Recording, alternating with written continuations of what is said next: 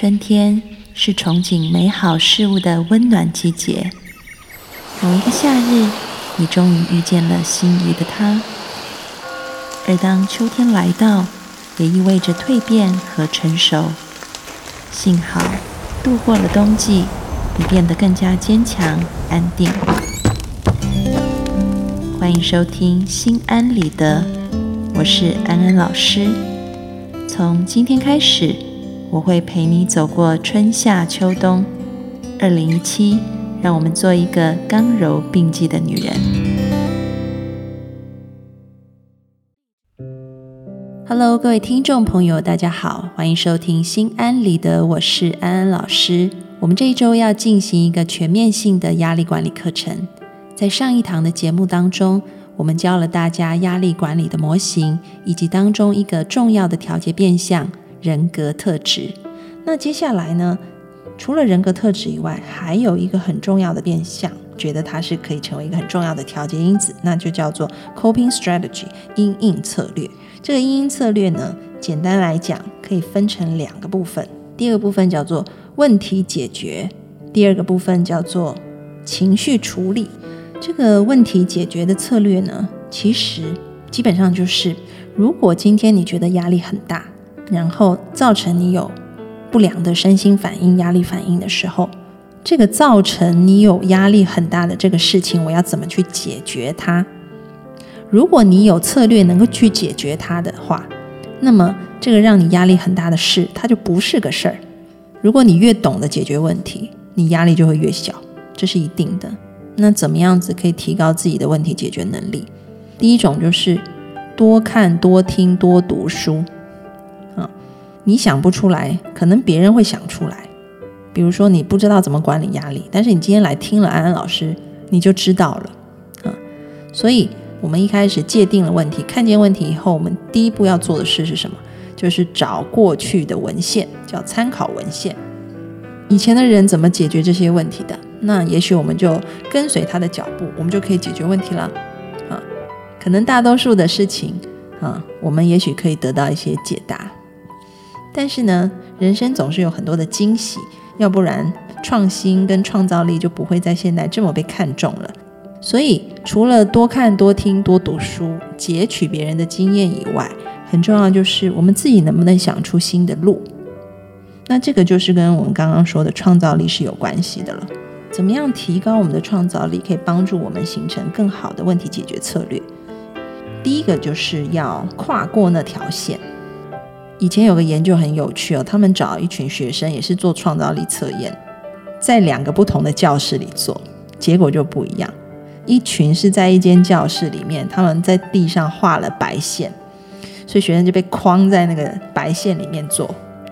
另外一个是地上没有白线的。光是这样子，他们做创造力测验出来的分数都不一样啊！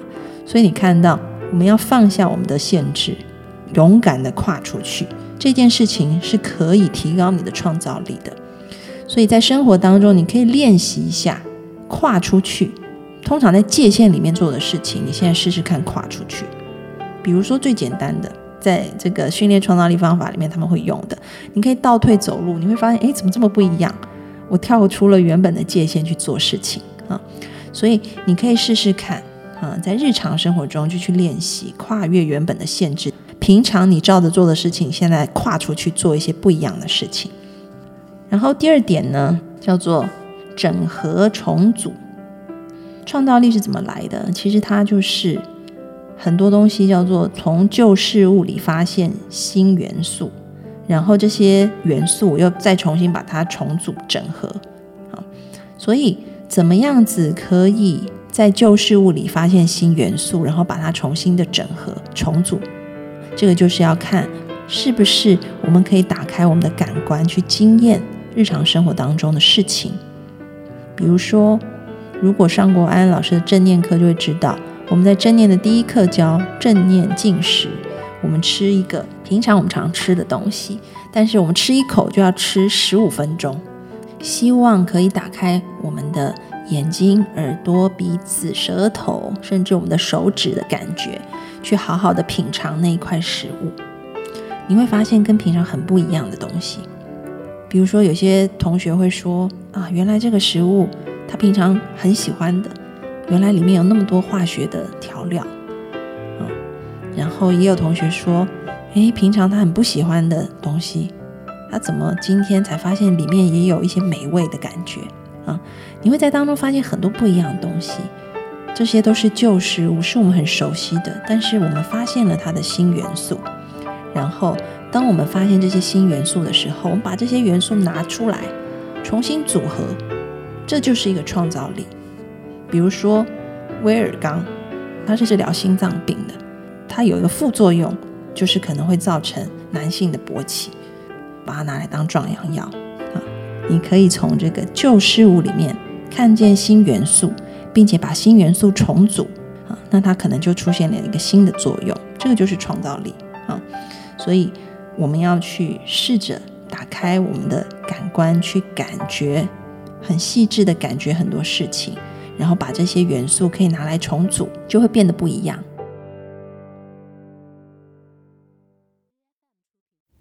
第三个呢，要讲的这个提高创造力可以帮助我们，就是我们也要让大脑休息，这个也很重要。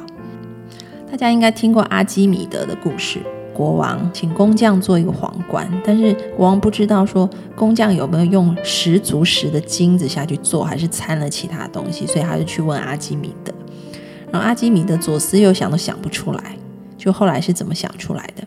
后来是他去洗澡的时候，整个人泡到那个浴缸里面，水就满出来的时候，然后他才想到说：“哎，对呀，我可以把这个跟等量金子。”啊，把它放到水里，然后跟皇冠一起放到水里，看是不是满出来水是一样的。所以他就很兴奋的，就讲了 “Eureka，Eureka” 啊，这个 “Eureka” 意思就是说啊，我想到了，我找到了。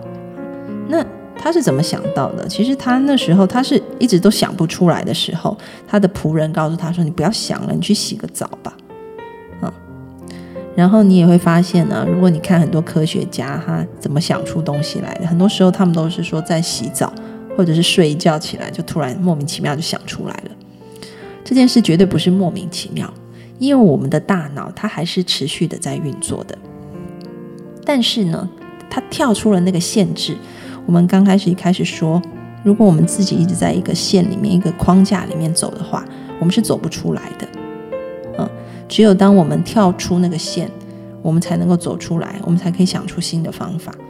你在休息的时候，你不要担心啊，因为你的潜意识也好啊，或者是我们说，即便你在睡觉的时候，我们的那个大脑都还是一直在工作的，它其实没在停的，只是它用我们意识不到的方法在工作。但是呢，因为我们愿意让他休息，我们不是死钻着那个牛角尖一直在想那个事情。所以他就不在我们想的那个框架下面了，他自己就跳脱出来，在外面漫游探索，然后这时候这个新的灵感才会迸发出来啊！所以适时的让大脑休息，这也是一个很重要的元素。接下来呢，我们刚刚讲到这个我们这个阴影策略里面的问题解决，阴影策略里面还有一种叫做情绪处理的策略啊。那这个情绪处理的策略呢，里面有一种，就是我们怎么样跟这个压力来的时候，我们跟他好好的相处，这是一种啊。还有另外一种就是，那如果我们先不要想那些压力，我们要去做哪些事情，可以让我们的情绪放松，这是另外一种。不论是你愿意跟他共处的时候放松，还是在你抛开他的时候放松，这对于我们的情绪都是有帮助的。也因此，当我们的情绪可以嗯变好的时候，我们的这个应对策略提高的时候，我们虽然觉得压力很大，但是我们就不容易出现身心不健康的压力反应。那我们就来讲讲这个情绪处理这一块，呃，情绪处理这一块的话。啊，我们先说这个，第一个，我们要有社交生活、社会支持；第二个，就是我们放下压力，我们先去运动。啊，这两个很简单的东西，其实背后它都是有神经科学的证据的。其实我们天生就有这样子的本能，我们人的本能就是在我们有压力的时候，我们是要向外寻求帮助的。研究就发现，感觉到有压力的时候，我们的身体会分泌催产素 （oxytocin），它其实是一个会让人感觉到温暖、爱这样子的一个感觉，你会想要跟对方去连结的这样子的一个感觉。父母对孩子，他一定有很多的催产素啊，然后这个情侣你们亲密的互动，哈，催产素就起来了。所以，我们天生的机制就是这样。当我们面对压力的时候，我们身体自己就会分泌催产素，这个分泌催产素意思就是你要去跟别人连接，这样子才可以帮助你把压力降下来。这是我们身体一个很自然的反应啊。但是我们现代社会通常不是这样，隔壁邻居都不认识，跟爸妈也不讲话，跟朋友吃饭也在划手机啊，太可惜了。在你感觉到压力的时候，就是一个你要去跟人家连接的时候。可以找闺蜜谈谈心，啊，找爸妈聊聊天，啊，其实都是一个很好的，嗯，解除压力的方法。邀请对方来帮助你，促进你们两个有更紧密的连接，对于你舒缓压力是有帮助的。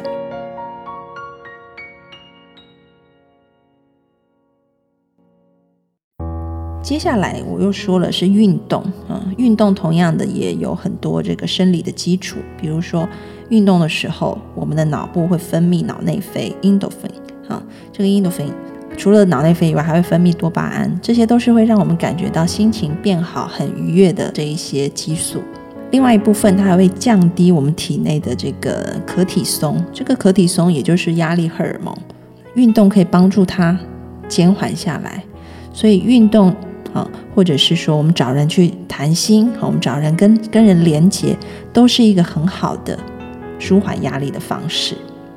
当然这是玩笑话，不过我觉得也挺有道理的哈。他们就说，那最好了，就是回家跟老公老婆睡觉，因为一方面又做运动，然后一方面又促进两个人的连接，所以非常舒压。如果你越压力大，你越要跟另外一半紧密的连接，多做这个运动啊。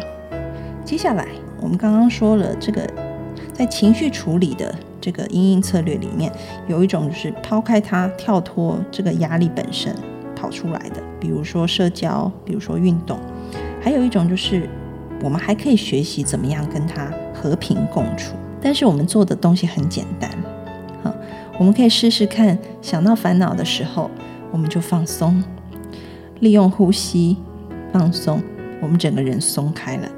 当你松开，你就有了空间，让新的方法可以进来，新的解决方法可以进来。嗯，所以在这边我也要提醒大家，就是面对压力，除了我们放下它去做一些别的事情以外，我们还可以处理它，试试看跟它连接。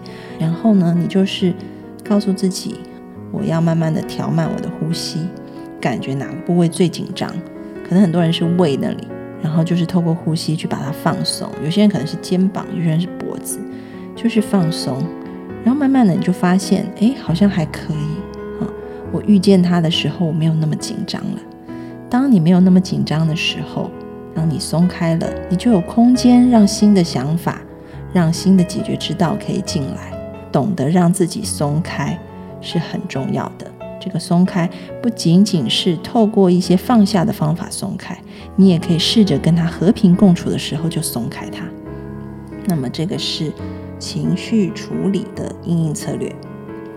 啊，有一句话：身是菩提树，心是明镜台，时时勤拂拭，莫使惹尘埃。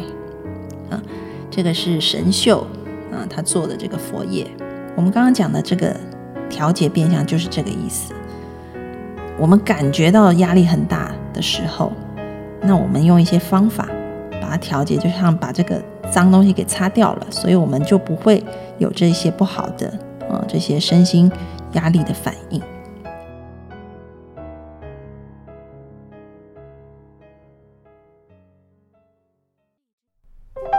那大家知道这个故事吗？这个故事就是神秀本来是这个五祖。他里面威望最高的一个弟子五祖说：“我要传位。”所以神秀就写了一个佛业啊，然后就说他领悟到了一个道理是什么。但是呢，慧能他本来是厨房里的一个小工人啊，看了这个神秀写的页以后，他就在旁边自己也写一段。他写什么呢？菩提本无树，明镜亦非台，本来无一物，何处惹尘埃？这个境界就高了，所以呢，五祖当下就决定传给这个厨房的工人哈，所以大家都吓一跳，怎么会这样子哈？大家本来以为是传给神秀的，但没想到传给了慧能，所以变慧能变成了六祖。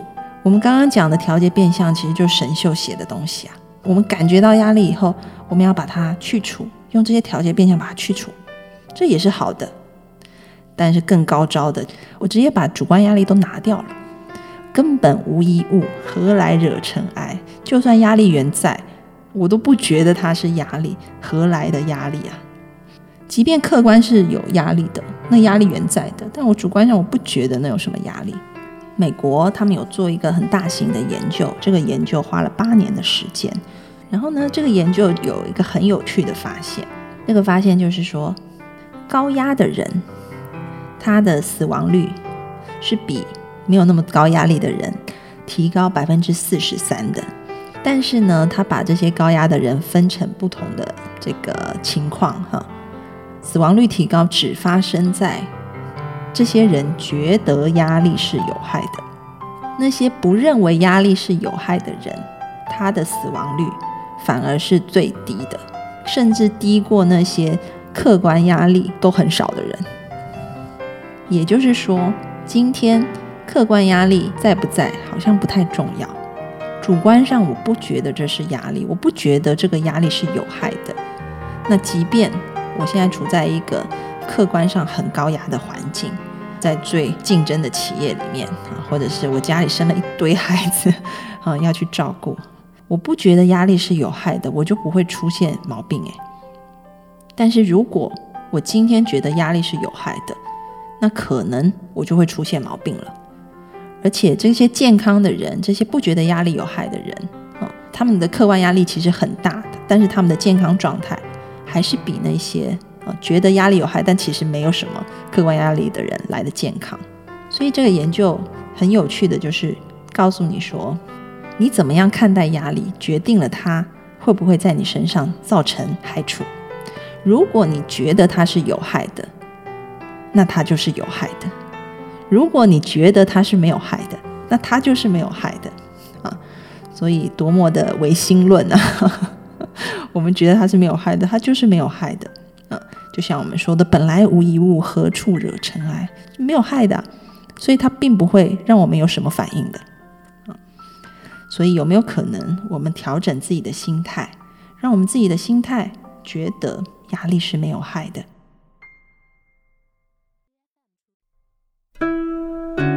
我再讲一个研究，这个研究是哈佛大学做的。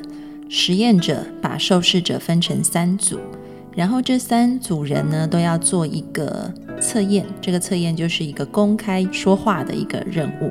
所以对于这三组受试者来说，其实都是一个有客观压力的这个任务啊。那这个实验者在这三组当中做了不同的设置。对于其中的一组呢，就是叫他们去完成这个任务而已，不去做任何的干预。那么另外一组呢，就是告诉他们说，待会儿你们在做的时候，啊，可以尝试的忽略你们身体上会有一些紧张的感觉，就算有压力，你也不要害怕，啊，就不要管它就好了。那么对于第三组呢？待会儿你发现你心跳加速的时候，其实它是为了要让你做准备，有做出更好的回应。啊，当你发现你呼吸急促的时候，它是帮助你吸入更多的氧气，让你的大脑更清晰。好，也就是他们被教育压力其实是来帮助我们的。后来就发现呢，所谓我们出现的这些生理反应啊，是帮助我们的，而不是一种压力的时候。这一些受试者啊，做这些测试的时候，他们的心跳还是加速的，他们的呼吸还是加快的，但是呢，他们的血管却是放松的。为什么会压力造成这个心血管疾病？是因为我们血管收缩的太厉害。这个研究就告诉你说，即便你都在压力的客观压力下面，你主观上认知这个压力是来帮助你的，是无害的，那么你心跳还是跳啊，你呼吸还是加快啊，但是你的血管是放松的，啊，你就不容易得到这些心血管的疾病。所以你可以看到心的力量有多大，人的思想的力量有多大。所以我们要好好利用我们的这个心理作用，我们不要觉得压力来了很可怕，我们要告诉自己，诶。这个压力是来帮助我们变得更好的。当我们有这样子的一个 priming，有这样子的一个想法的时候，那它就是好的。我们想什么就得到什么。所以，当我们觉得压力是无害的，那么这些就是我们的主观压力源就减少了。当我们的主观压力源减少被拿走的时候，那么接续在后面的这些压力身心反应也就不存在了。那么这就是一整套完整的压力管理的模型，所以整个课程啊，我们从调节变相，怎么样子调整调节变相，间接的去消除压力，到我们直接看到压力的主观认知，怎么样调整我们的主观认知，直接消除这个压力啊，我们做了一个完整的介绍，希望每个朋友在听完这一整套课程以后，不但是有压力没烦恼。并且能够化压力为助力。我们下次见喽，拜拜。